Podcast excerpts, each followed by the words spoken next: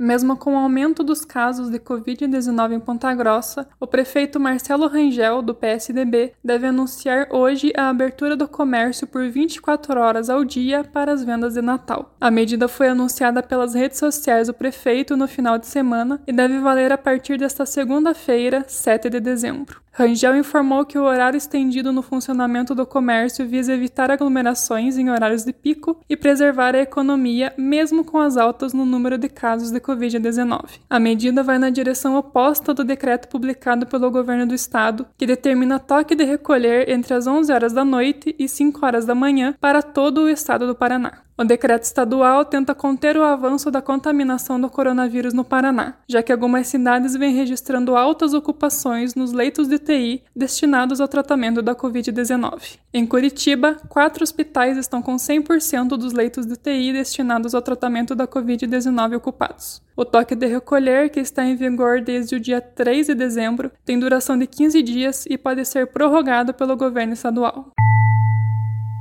Em Ponta Grossa, a ala Covid-19 do Hospital Regional dos Campos Gerais inicia a semana com 80% dos leitos ocupados. Ponta Grossa também registra 83 novos casos e uma morte pela doença no último domingo. Até agora, são 9.605 casos confirmados e 178 óbitos.